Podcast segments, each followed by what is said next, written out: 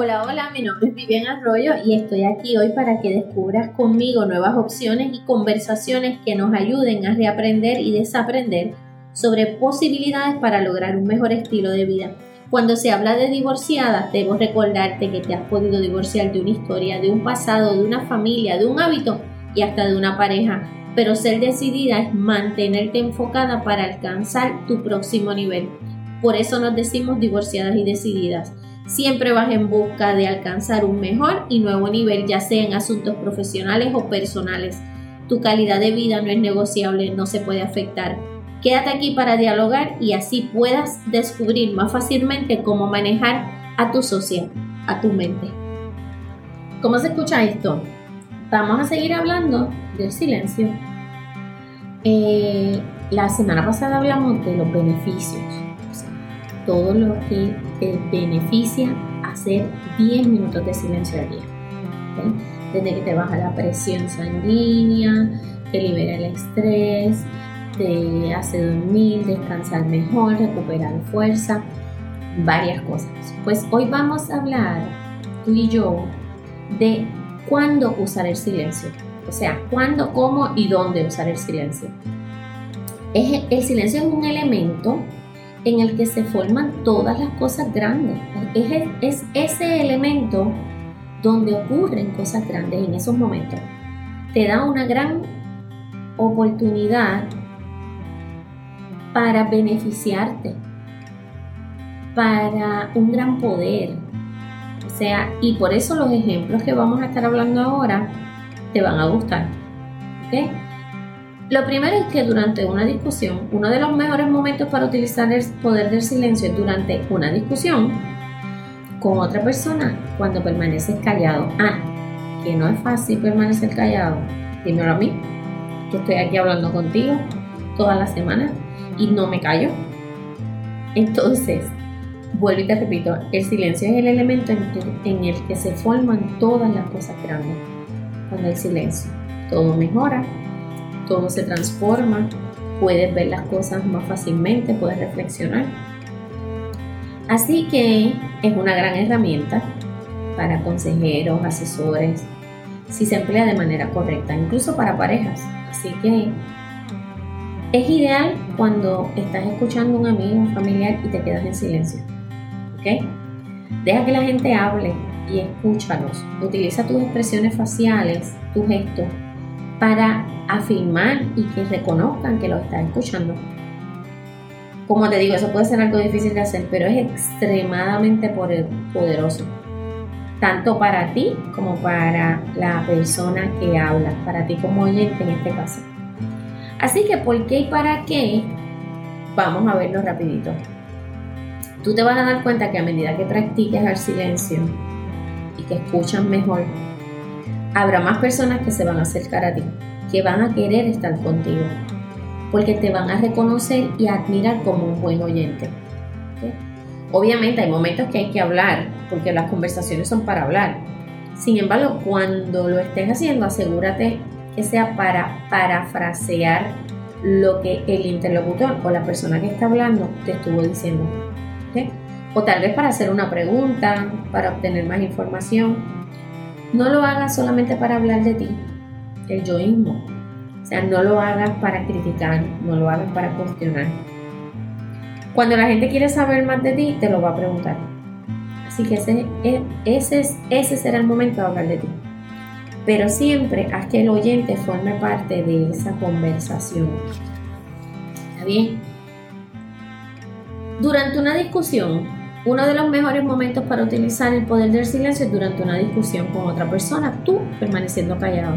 Cuando alguien te, te grita o te quiere gritar para formar una discusión o simplemente para molestarte, tú puedes quitarles todo el poder manteniéndote callado. Y mantienes toda tu energía con solo mirarlos y no decir absolutamente nada. ¿Qué es difícil? Sí, pero si lo logras hacer es demasiado potente. ¿Cómo usar el silencio con los chismes? Siempre que existan varias personas juntas en un lugar de trabajo, también van a existir personas chismosas que van a hablar por hablar de otras personas.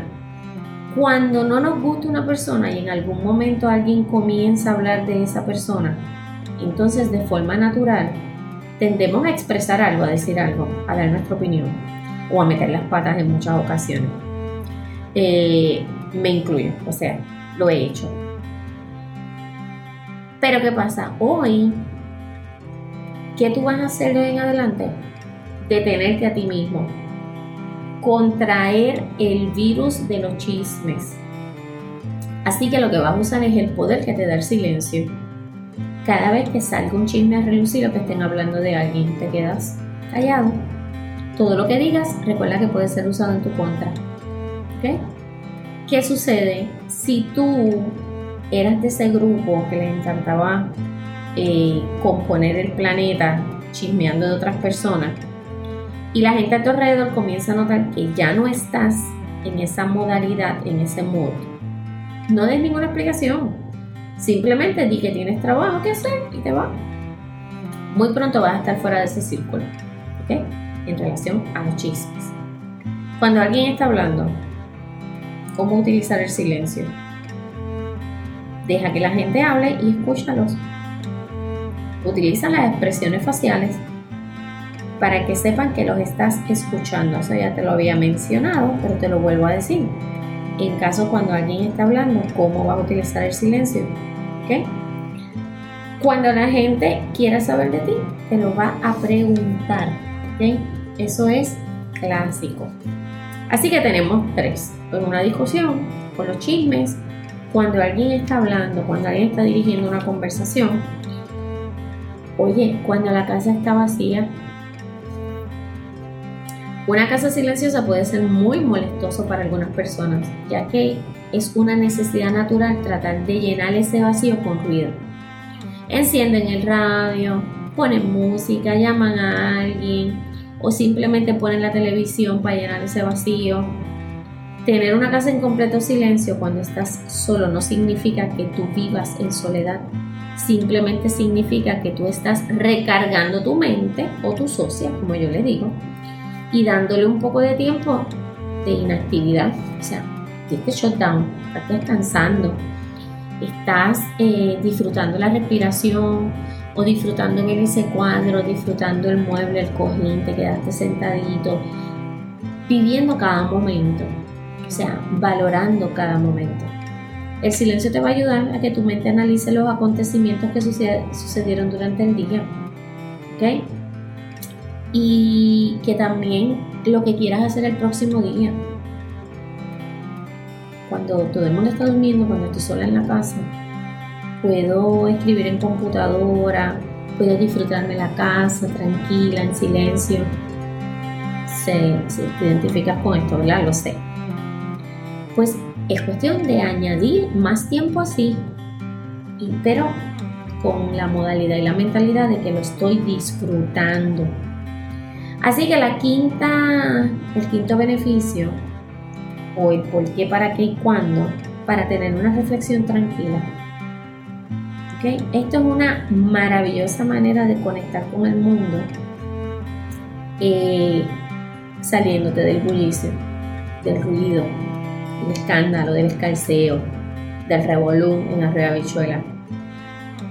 10, 15 minutos en la mañana o en la noche solamente estás centrado en tu respiración, puede hacer maravillas para tu mente y para tu cuerpo. Te pregunto, ¿necesitas armonía en tu entorno? ¿Necesitas tranquilidad? Pues practicar en un estado de reflexión puede ayudarte a alcanzar un nivel profundo de paz interior. Gente, hay muchas cosas pasando. Nosotros tenemos que buscar la manera de ayudarnos nosotros mismos, de jugar a nuestro favor. Es fácil practicar el silencio y hemos hablado en dos ocasiones sobre el tema y tiene montones de beneficios. ¿Está bien?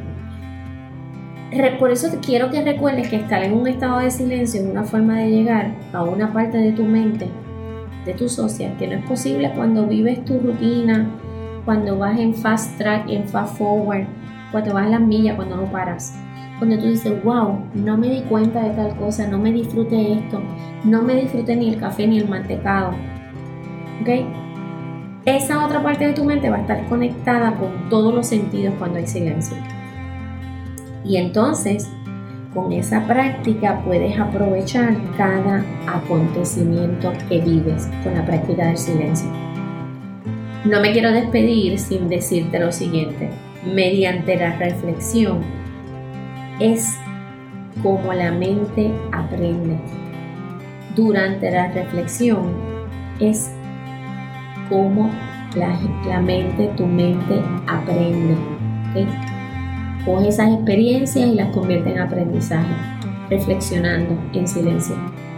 Así que nada, espero que te des cuenta con los distintos ejemplos cuán beneficioso puede ser quedarte en silencio. No es fácil, pero por favor practícalo por tu salud física, emocional y mental. ¿Estamos? Pues nada, pórtate como te dé la gana y usa, pero usa mascarilla. Nos vemos, nos escuchamos y nos sentimos la semana que viene. Muchas bendiciones para ti y tu familia. ¿ok? Disfruta el silencio. Bye. ¿Sabes qué? Me encantó que te quedaras conmigo y compartir este ratito. Si te gustó, compártelo. Siempre va a ser bueno poder apoyar a alguna amiga. Todas tenemos necesidades y recuerda que la vida son decisiones que determinan nuestra manera de vivir. Nos hablamos, nos sentimos y nos escuchamos la próxima semana. Bye.